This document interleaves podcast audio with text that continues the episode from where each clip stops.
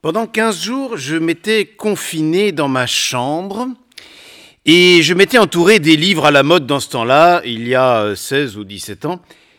Je veux parler des livres où il est traité de l'art de rendre les peuples heureux, sages et riches en 24 heures.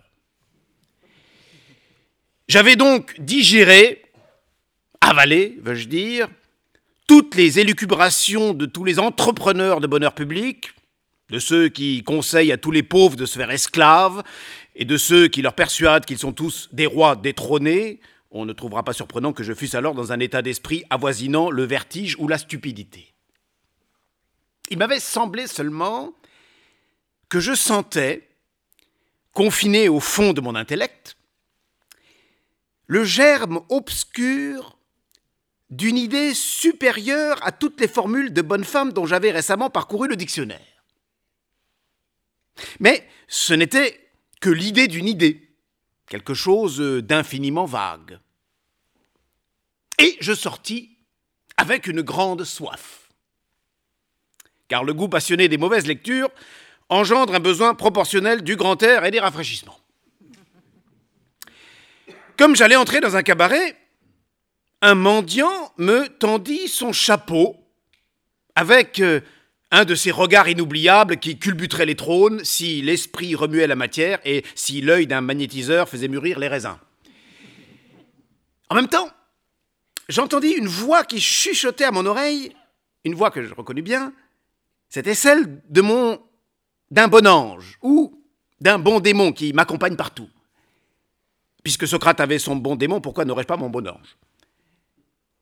Il existe une différence entre le démon de Socrate et le mien, euh, que celui de Socrate ne se manifestait à lui que pour défendre, avertir, empêcher, et que le mien daigne conseiller, suggérer, persuader. Ce pauvre Socrate n'avait qu'un démon prohibiteur, le mien est un grand affirmateur, le mien est un démon d'action, un démon de combat.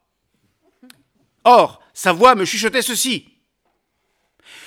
Celui-là seul est l'égal d'un autre qui le prouve, et celui-là seul est digne de la liberté qui sait la conquérir. Immédiatement, je sautais sur mon mendiant.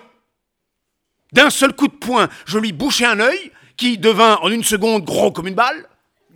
Je cassai un de mes ongles à lui briser deux dents, et comme je me sentais pas assez fort, étant né délicat et m'étant peu exercé à la boxe, pour assommer rapidement ce vieillard, je le saisis d'une main par le collet de son habit, de l'autre je l'empoignai à la gorge, et je me mis à lui secouer vigoureusement la tête contre le mur. Je dois avouer que j'avais préalablement inspecté les environs d'un coup d'œil que j'avais vérifié que, dans cette banlieue déserte où je me trouvais euh, pour un assez longtemps hors de la portée de tout agent de police.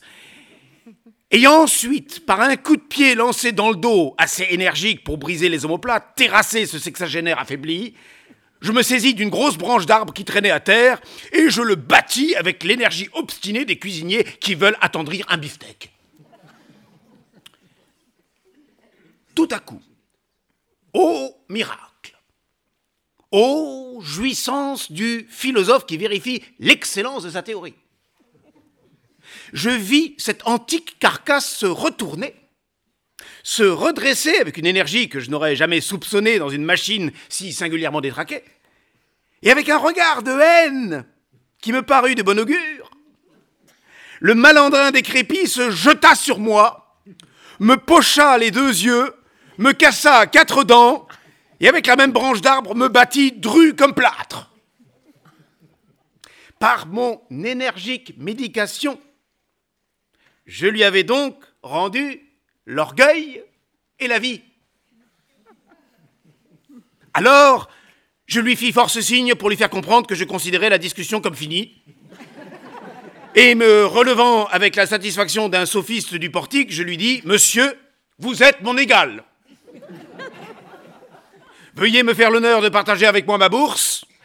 Et souvenez-vous, si vous êtes réellement philanthrope, qu'il faut appliquer à tous vos confrères, quand ils vous demanderont l'aumône, la théorie que j'ai eu la douleur d'essayer sur votre dos.